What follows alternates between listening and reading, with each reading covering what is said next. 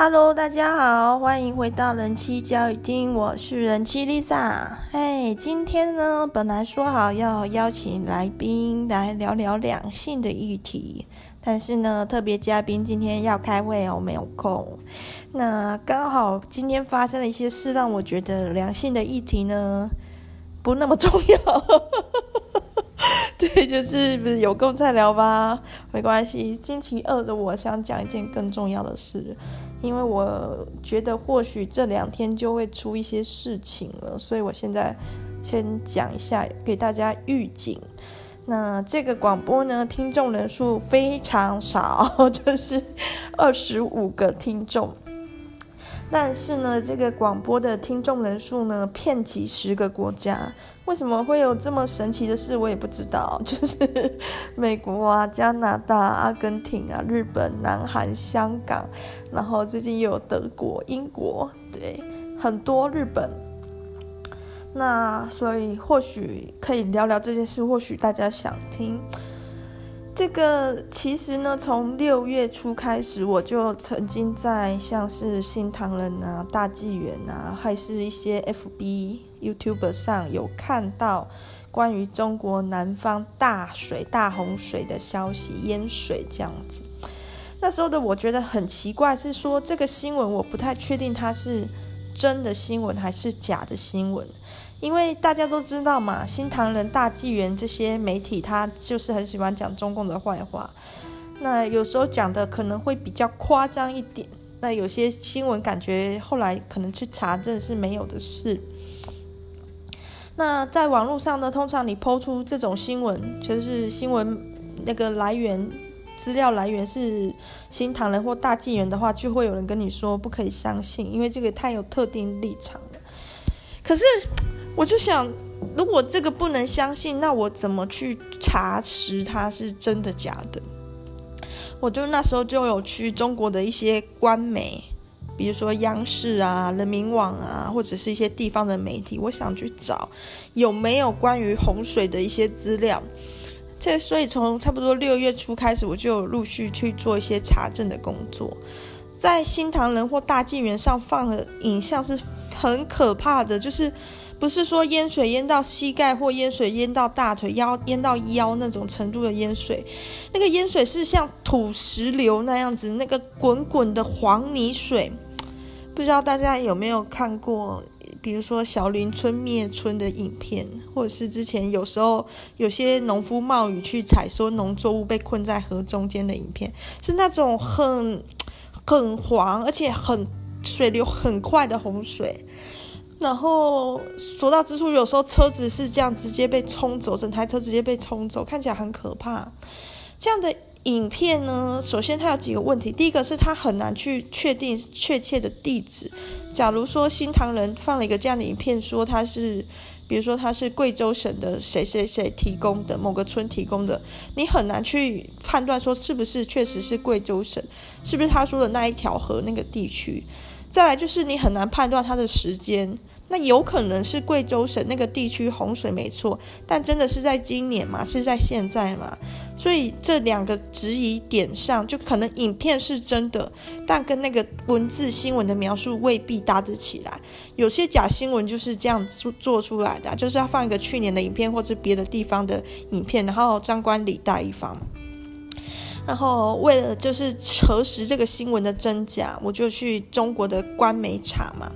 我不。不查还没关系，一查发现中国的官方媒体真的是很夸张，就是不知道这种新闻媒体有任何存在的必要。就是首先，它最最上面一定是一个政令的宣达，什么什么，谁又讲了什么话啊？今年的目标又是什么？然后中间呢，可能会有一些图片，这些图片都是很漂亮的哦。各个地区可能就会放各个地区的风景美照或什么。几个头条新闻，我会发现都一点都不重要。我不知道是中国那边判断头条的跟我们这边判断的方法不一样。我会觉得，比如说像浙江之前的浙江省的油罐车气爆，也是这个月的事。我会觉得它是一个非常重要的新闻，但是它其实是没有出现在官方媒体的头条过的，甚至连浙江地方的官方媒体的头条都没有出现过这则新闻。那各位如果在 FB 上有看过那个油罐车气爆的影片，就会知道那是多么震撼的一个画面，在高速公路上，油罐车直接喷飞，那个油罐直接喷飞之后，它又有第二阶段的爆炸，然后整个城镇烧起来，烧出蘑菇云，就是很大规模的爆炸。这个东西在官方媒体上几乎是没有提。那他提的是什么？提的是说，嗯，做一些防灾演习，就是。他们的逻辑上就是很幽默，他不会告诉你说，因为油罐车气爆死了多少人，灾害多惨重。他告诉你的是说，他们已经去做一些演习防范了，这样子。然后当下我就是我知道那个油罐车的气爆那个新闻一一定是真的，因为那是不可能去。造假，或者是他如果是别的地区、别的时间点的事的话，那一定很容易会被举出来，因为那个那个照那个影片太特别那种那个画面，所以说我觉得那个油罐车爆炸的时间或地点跟那个事件被拍摄到事件一定都是真的。那我去查水灾的消息的时候，我发现一样，就是官方媒体上几乎没有在提这件事。然后我甚至有查到，有一些中国的民众也很反弹，就是为什么官方媒体可以一直去报美国的暴动，一直去报一些别的国家的坏话，但是却几乎几乎不去谈这个当地中国当地南方好几个省份淹大水的事。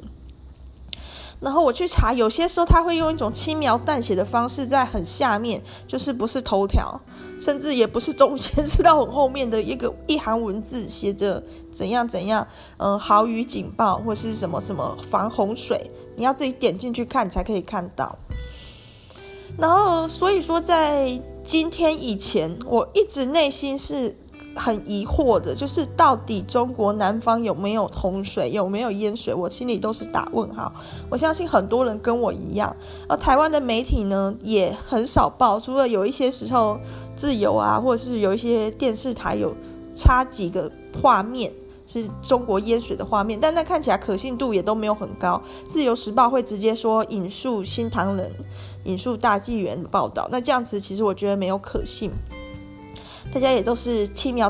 淡写的带过，可能因为很难得到一个资料。就就算你可以去报说中国有一个豪雨、豪大雨水量，你也报不出那个淹水的新闻。就是你最多你只能取得一个数据上的报道，就跟他们官媒上是一样。但今天早上我在早餐店吃早餐的时候，我看到了 TVBS，就是很多早餐店、小吃店什么的，他们都会固定锁定看 TVBS。那这是不是一个阴谋呢？我们这一集先不讨论。TVBS 的报道报道出了四川地区的大水，綦江已经超过防洪水位五米高，然后紧急撤退，连夜紧急撤退四万人离开綦江县。然后长江三峡大坝已经水位已经超过防洪水位一米到两米，是。他说可能是近四十年来，可能会是近四十年来最大的洪水哦。然后资料来源是什么？是央视。哇，这不得了了！我就我就了解到说，央视已经去比较大规模公开的报道洪水的事了。果然，今天各个新闻就铺天盖地而来啊，苹果日报啊，什么啊，自由什么叉叉圈，每个报纸都敢报了中国的洪水的事。然后，其实大部分引述的还是一个央视的资料，所以着重的焦点应该还是在长江三峡大坝跟四川这两个地方。然后我看到就觉得说有有个底了。其实我在当初查资料的时候，虽然我都查不太到官方中国官方媒体上关于洪水的报道，其实我就有直觉这件事是真的。为什么呢？因为它有一些。无关痛痒的防洪演练的报道，也就是说，中共的逻辑是这样，他不会告诉你因为一个灾害死了多少人，他只会告诉你中共在这件事上就是多么努力啊，多么棒啊，防洪演练，他是把话这样反过来讲的。然后加上有一些特定的地区，也就是水灾感觉比较严重的地区，他们当地的官方媒体上竟然还会出现国外新闻，感觉就是。很像要转移焦点还是干嘛？就是假如我今天去看台湾的，比如说台南地区的报道好了，有一些报纸像《中华日报》，它会针对地区去做报道。那假如我打开《中华日报》的台南版面，发现全部都在讲奥地利、德国、意大利甲级足球联赛，我就知道不妙啦。那台南的新闻呢？台南是怎么了？在在瞒什么？所以虽然说我之前就是六月中的时候就一直在追这系列报道，都追不到，但是我心里有个底了，就是我觉得新唐人跟大纪元在这件事上没有说谎，就他们真的透过一些内线消息取得中国的民众所拍摄的短片。或者是一些情报去做出了这个报道，早官方一步就去告诉大家这件事。如果大家有在关注新唐人或大纪元这种报纸的话，你会发现他一直重复在讲一件事，就是长江三峡大坝危险了，长江三峡大坝有可能溃堤。那这里的话呢，溃堤的话我是不敢讲啊，因为溃堤是。比较惨惨烈的事，就是它等于溃堤，等于是一个有点像是一个爆炸的感觉，就是溃堤等于是一个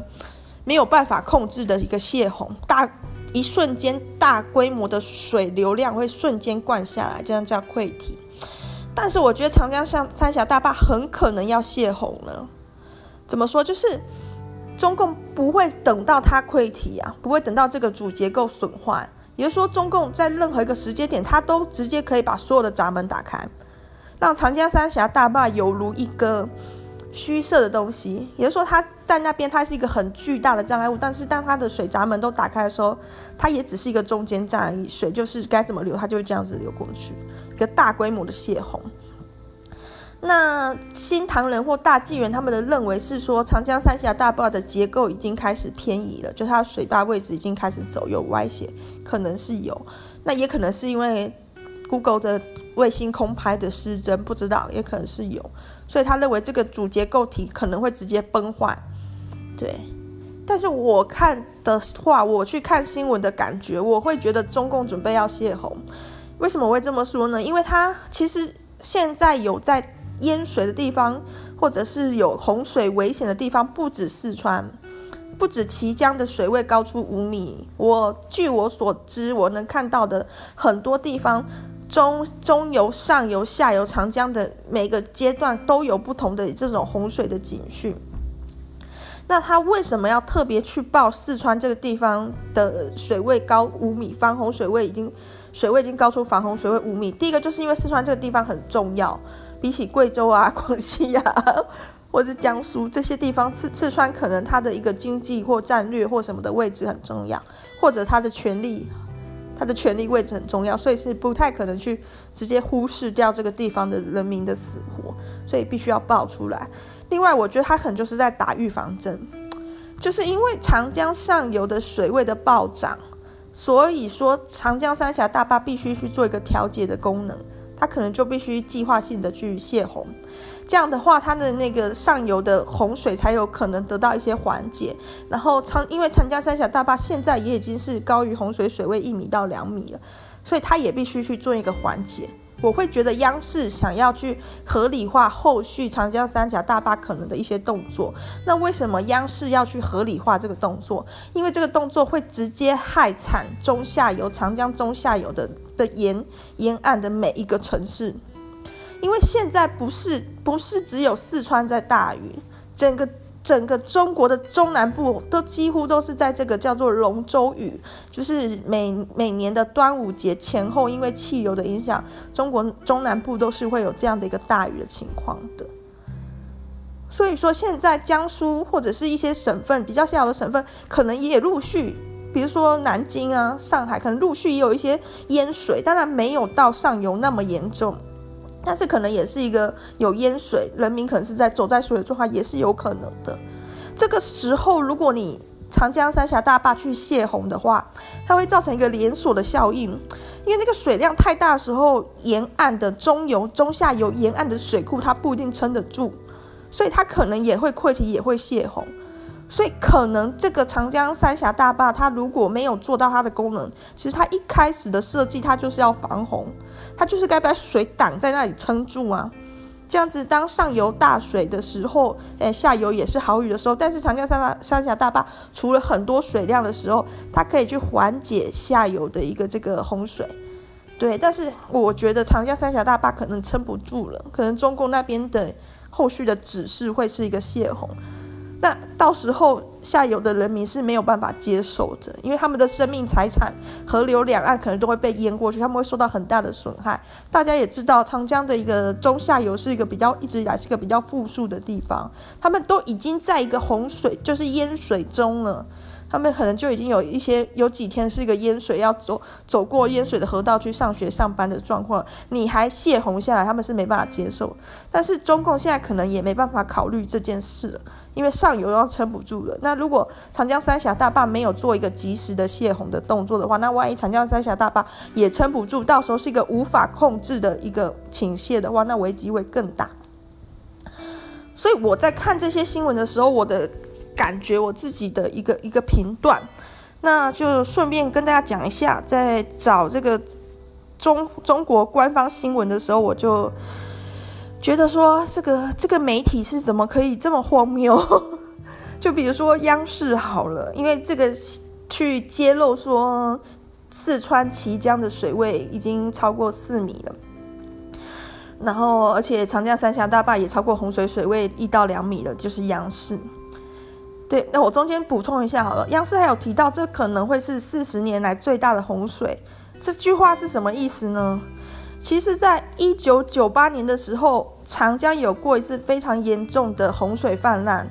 那一次的洪水泛滥死了四千多个人。那大家要知道，在中国有时候死多少人并不能够去统计，并不能够去说的，你很难查到那个伤亡数字的。那即便是在这样的国家，都可以。就是明确的指出，那次洪水有死四千多个人，可能可以预见的是，那个死伤人数远比那四千多个人还多。就是一九九八年的时候，当今天央视说出来这次的长那个四川的綦江的水位可能是这个洪水可能是会是四十年新高的时候，其实就就等于预告这一次的严重程度可能会比一九九八年那次洪水更大。好，那在这种情况下，我们来看今天的央视新闻网它的一个网络上的页面怎样？它的头条是习近平会见欧洲理事主席米歇尔和欧盟会员主席冯德莱尔。对，就是官方中国的官方媒体的头条都是这个，就是习近平做什么事，中央宣达了什么事，都是这种政策。也也不是说不可以，但是你想想看，如果在台湾，在一个中南部都淹大水的情况下，如果今天头条是蔡英文出访什么什么地方，你会怎么想？会觉得 就是人民的生命好像不如不如主席去吃个饭重要。然后下面呢，下面的图片呢，就是头条也是头条的图片，但就是习近平的照片呐、啊，然后还有还有习近平的理念呐、啊，然后还有哦哦。卫星哦，北斗三号要成功发射了哦，北斗三号怎样？然后还偷偷还偷偷接叶配，说 萨贝宁尔的产品有多牛逼？这个应该是哦，这个是火箭的一个运用啦，不是叶配，文误会了。然后还有一些武汉肺炎的消息呀、那还有一个什么诗词的诗词相伴，我不太懂这种东西为什么要头条。那还有一个很妙头条，就是说，农村部全国夏粮已收成近八成。头条新闻里面是没有一张水灾的照片，没有一张洪水的照片，没有一张长江三峡的照片，没有一个提醒民众要注意洪水的，没有。头条新闻是没有的。然后下面哦，下面呢，下面的新闻全部都是一些奇妙的东西，像是今年夏粮丰收已成定局，面对风险挑战要稳住农业，就是说今年已经注定粮食会丰收了。就是你看到这个新闻，我不知道各位有什么感想？我的感想就是听你在放屁，就是今年中国的夏粮绝对不可能丰收啊，因为中国南方在淹大水，它怎么去收？怎么去丰收？好，那下面又是一些北斗北斗火箭、北斗卫星的事，然后一些浙江的高考语数使用全国统一命题，就是浙江高考要跟全国统一命题了。唉，就是你看了就会觉得啊，这个新闻到底是啊啊，然后在最下面滑到最下面，你终于可以看到了有新闻了，就是长江中下游将遭遇本轮最强降雨。你知道吗？他的说辞并不是说长江三峡大坝结构危险啊，或者是淹水淹得很严重啊。他的说辞是说大豪雨要来了。中共这边方面的说辞是说一个大自然的灾害要来侵袭了，当然中共这时候一定会保护他的人民的，他的意思就是这样。对，看完了，假如你很认真的把一个一个央视的新闻每天 每天看，每天把它看完，你就会完全脱离中国的现实。我只能这么说，如果你很关注中国的新闻的话，因为中国几乎都是官媒、私媒的这种新闻自由是不存在的。那假如你很关心中国的新闻的话，最后你就会完全不知道中国这个国家是怎么回事，你会完全的脱离现实。好好，抱怨完了，那我来讲一讲长江三峡大坝，就是长江三峡大坝到底会不会有危险？其实我觉得是不会的。就是并不会有那些溃堤，我前面已经讲过，它它只要把它闸门都打开就好，就让它这样流通就好，对。但是这样的情况下，它就等于也是形同虚设了。就是如果中共撑不住的话，就是这样做就可以了。然后下游的人民的生命就交由老天爷去决定谁活下来，就是这样。好，那嗯、长江三峡大坝呢？最先提出这个 idea 的理念的人呢是谁呢？大家可能会有点意外，其实是我们的国父孙中山先生。那只能说孙中山先生是一个有创意的人，就是他会提出很多极具理想性愿景的理念，比如说五权分立，就是大家讲三权分立，他要多两权，在三权就是行政、司法、立法这三权之外，他要多一个考试跟监察。那这个多出来到底 是有没有好处，有没有必要呢？就不讨论。总之，他是他是有创意的人，他想得出来。另外，就比如说武汉，武汉要做一个九省通衢，就是本来武汉就有一点中心的地理位置的意味，但是国父孙中山更强调，他应该要做一个水陆交通，包含铁路的中央枢纽。这后续也是陆续有去实现，但是这个实现是不是有造成一些？不便，或者是支出更多的支出，这就不讨论。最后就是长江三峡大坝，就是那时候的国父呢，就是苦苦民所苦，就觉得说长江有时候泛滥啊，这样子民众很可怜。可是有时候泛滥完，隔年又旱灾啊，这样农民也很可怜。那如果我今天盖个超级大水库，在雨很多的时候把水存起来，在雨很少的时候把水放出来，这样不是解决很多问题吗？这个想法是正确的，就是从理想上来讲是没有什么问题的。但是呢，这个想法从提出来就会有很多工程上的一个面临工程上的一个指引。那那时候国民党真的有想要盖长江三峡大坝，然后在一九四零年的时候还有请一些国外的工程顾问来看去评估。不过呢，大家应该要知道嘛，国民党 整个中国都输掉了，不用盖什么长江三峡大坝了哈。捆绑捆被民忙，好，这个这件事就跟国民党无关了，他就撤退来台湾了。中国共产党一直也想要盖长江三峡大坝，从毛泽东的时候，毛泽东的时候就一直在提长江三峡大坝的事了。然后那时候呢，问题是那时候的中国首先是太穷了，就是那时候的中国呢，可能根本没有那个技技术能力啊。就是他想盖长江三峡大坝，他可能都盖不起来，所以那时候原本是有找苏俄要合作，但是呢，那时候反对的声浪很大，就是认为说很多工程上持反对意见的人认为说这个浩大的工程中国是做不起来的，而且就是做了这个工程会排挤到其他的发展的可能性，就是你在此时的建设中国期间有其他更重要的事可能可以去做。然后几经斡旋啊，来来回回，最后这个东西就是就拖着。后来是先盖什么？是先盖葛洲坝的发电系统，也说作为一个水量调节的一个大坝呢，先没盖。但是作为一个水力发电的一个中间站，就先盖了。所以葛洲坝的发电系统就后来就好像在一九七零年代就开始去盖。那这个长江三峡大坝就有点像是一个一个中国梦，放在各个领导人心中。江泽民，江泽民强推，就是他可能想要作为他的一个历史定位。像之前的马英九，他好像也有去推出一些政策嘛，我不知道。那还有谁呢？还有就是，比如说现在的习近平，他去推“一带一路”，似乎这些领导人都有想要一个历史定位，一个可以传颂千年的政绩，还是怎样？所以江泽民强推要去做这个三峡大坝的工程。那这个三峡大坝的工程呢，就是工程人都是很多都是持反对意见的。理想派是这么想的，就是这个三峡大坝呢，它第一个可以调节水量啊，洪水期它可以储水啊，到了干旱期它可以放出来啊，而且借着这些船坝啊，这个水船船的闸门啊，可以调节河的水量，可以让这个船的从海边一路走河运到内陆啊。然后还有就是认为说可以发电啊，发电是一定可以的。然后类似这样的一个好的想法，那工程人员或是其他的执行单位会觉得问题很多。首先就是你一个大水库、一个大水坝盖下去，泥沙就是会淤积，因为你用人为的方式去阻断了它的水的一个停留点。所以泥沙呢，本来应该会往中下游带，会在中下游淤积，变成一个肥沃的平原。但是现在呢，在水坝这边就淤积下来了。所以说有两个改变，第一个就是水坝的储水量会越来越少，因为它泥沙淤积越来越多嘛。另外一个就是中下游的泥沙淤积量会不够，所以它的河道啊，或者是它的一些出海可能状况都会改变，这是很难预料的。而且这样的一个人为的大型的一个。水坝的装置，它会很大规模的影响到生态，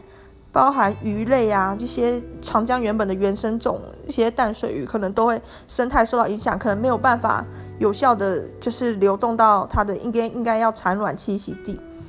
然后另外就是这个大的水坝，它会造成一些问题，它里面可能会有一些不好的寄生虫或是什么在里面滋生，这是你没有办法控制的。好，sorry，刚刚咳痰了一下。所以长江三峡大坝可能隐忧，但还有最重要就是安全结构性上的隐忧。一旦你盖了一个这么大的储水装置，假如因为一些天灾使得它结构破裂的话，你可以想象那个水流会很很大量的往下游去流。那就算不是天灾，假如有敌人锁定长江三峡大坝去射飞弹或什么的话，它其实也会造成中下游一个非常大的伤害。但是呢，江泽民就是想盖啊，老子想盖啊，不要阻止我。所以盖不盖呢？那时候是由人民大会决定。其实这种事是不可以有一个民意机构，虽然他们也不是那么代表民意的机构，是不能由一些非专家人去决定的，是很荒谬的。所以呢，中共政权常常会在那边笑笑说。就说台湾是民粹啊，台湾怎样？台湾的选举很好笑，很荒谬啊！中共自己才好笑嘞，中共自己也不是专家政治啊，对不对？而且他连要说明说也没办法，因为他的民意代表，他的民意机构根本就不代表民意，所以他是怎样？是一个共粹嘛？好，哎，题外话。然后，其实中共常常这样把一些很重大的、应该经由专家去评估的决策呢，完全诉诸于一些呃。中就是中国共产党去决策，像之前的一胎化也是一胎化的这个政策是有一个火箭专家提出来的，他一提出来之后，社会学啊、人类专、人类学专家都说不可以，不可以，但是中共就觉得一胎化听起来挺合他意的，所以就推行了。那现在这个长江三峡大坝也是，就觉得江泽民就觉得很合他意，所以就要盖。那个经费，光是那个经费的筹措都很困难。那它包含它的静态成本，就是光是要盖一个长江三峡大坝所要投入的一个建筑啊成本，还有动态的成本。因为长江三峡大坝盖起来之后，它会影响到长江的水位，所以原本一些市镇会整个被淹没过去。就是四川有一些城市是整个被淹没过去，淹在那个水坝里的。这些市镇的人，你必须把它迁走。对啊，好的，后来也造成很多社会经济上的问题，呃，这这个都暂且不提。然后在当时的人民大会上有一件趣事哦，就是有一个台湾人在人民大会里面去阻止发言，去阻止这个长江三峡大坝的兴建，然后。这很有趣，这是一个叫黄顺兴的先生。我也是去查长江三峡大坝资料才知道，原来中国的人民大会里面一直有台湾代表，我快笑死！现在还有十三个台湾代表在，就是两千多个人民大会的成员里面啊。那现现况下，这十三个十三个台湾人民代表，哈。其中十二个都是在中国出生的，他们可能是对，我不知道他们认同归属怎样，但是似乎是有台湾的国籍啊，对。然后那时候的这个这个黄顺兴呢，他其实是算是他的经历过的的历史比较多啦，就是他是台湾人，然后又有去日本，然后之后又有去中国，然后又从又跟着国民党返台。然后他还曾经当过台东县议员、县长、立法委员。他的政治立场上本来就是倾向一个统一啊。那在国民党撤退来台的时候，他可能是想要反攻大陆吧。后来他知道反攻大陆无无无望了，然后他那时候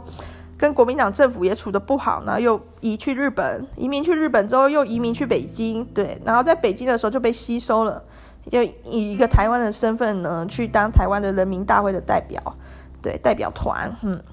那他在参加的人民大会的时候呢，他是有公开出来反对长江三峡大坝的这个政策。他认为说不可以，不可以去新建，也不可以用人民大会的表决去同意。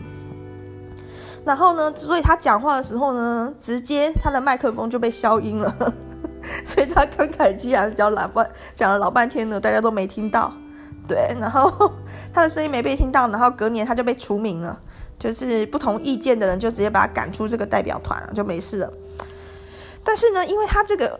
他就成为这个历史上有站出来反对长江三峡大坝兴建的人，所以他其实就变成一个很特殊的身份地位。我觉得也是也是很有趣。那其实呢，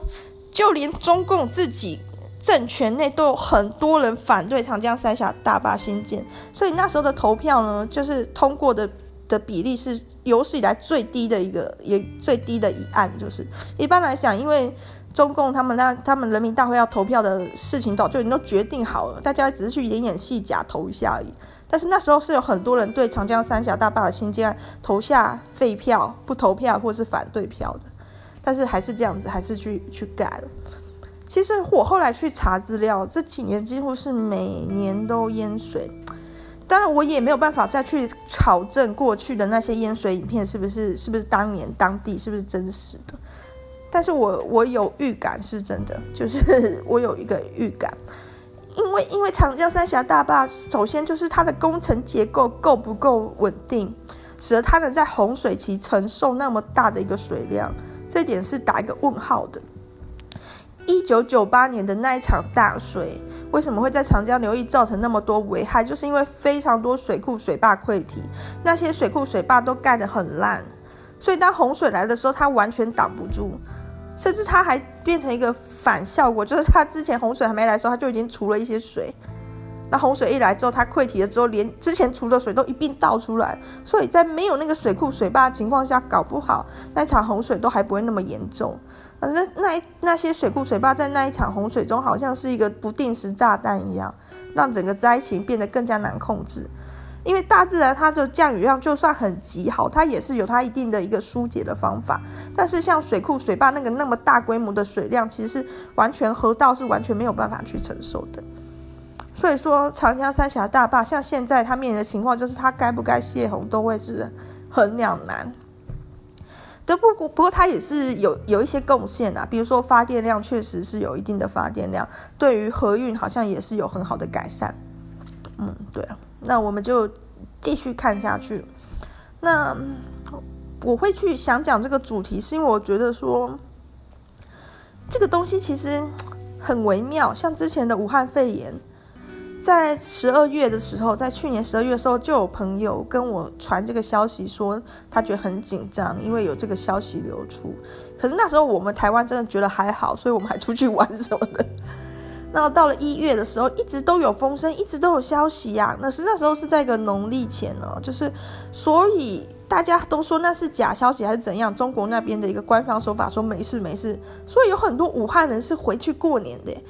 就他本来可能已经嗯在台湾了，或者是在中国其他城市工作了，但是他因为老家在武汉，所以他回去过年，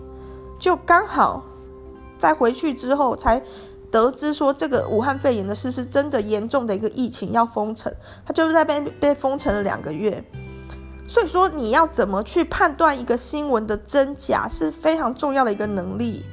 那假如说你当初就是傻傻的相信中共的话，你就回武汉去了，而且你还没有多买一点粮食储备，一点戒心都没有，那其实你的那几那封城期间，你就会过得很不开心、很惨啊，对不对？比如说你有糖尿病，你没有准备好很多糖尿病的药，对不对？就会就会很惨。那现在这个情况也是。就是到底中国南方的洪水是怎么样状况，长江三峡大坝是怎样的状况，你很难从官媒上去得到一个真正的答案。但是你必须自己有一个一个判断能力或者一个猜测的方法，不然你就会把你自己置入一个危险的处境啊。比如说，如果你现在去上海工作的话，对不对？你你就有可能会面临一些事情。比如说你现在在江苏的话，所以说，我这次广播呢，也不知道是怎样。我纯粹个人想要抱怨一下中国共产党嘛，也不是，就是有时候一个很偏颇的媒体反而会发挥它的效用，比一个号称公正的媒体更可以。之前中国就很流行这个名言啊，就是清官比贪官可怕。就是因为清官他以为自己是对的，而且他也不收钱，他什么都不怕你，很难动摇他。当今天一个清官他要做错事的时候，你是完全阻止不了他的。可贪官呢，因为他手上有很多把柄握在谁谁谁的手上，其实你很容易去制衡他。所以说，那种号称公正的媒体，其实你也不知道他是不是真的公正。但是我觉得那些偏颇的媒体有时候是有它的效用的。比如说我我会去看嗯新唐人，我去看大纪元的报道。但我我也会怀疑说，有些是不是有他讲的那么 over？但是起码我有个警讯。那我也会去看 TVBS 的报道，因为如果连 TVBS 都讲的的一些话的话，那就是确实是的。对，如果连 TVBS 都讲中国的状况有些不对，那可能真的就是很不对。就连央视都讲，四川的綦江的水位已经很危险，那就是真的很危险了，就会这样子去判断。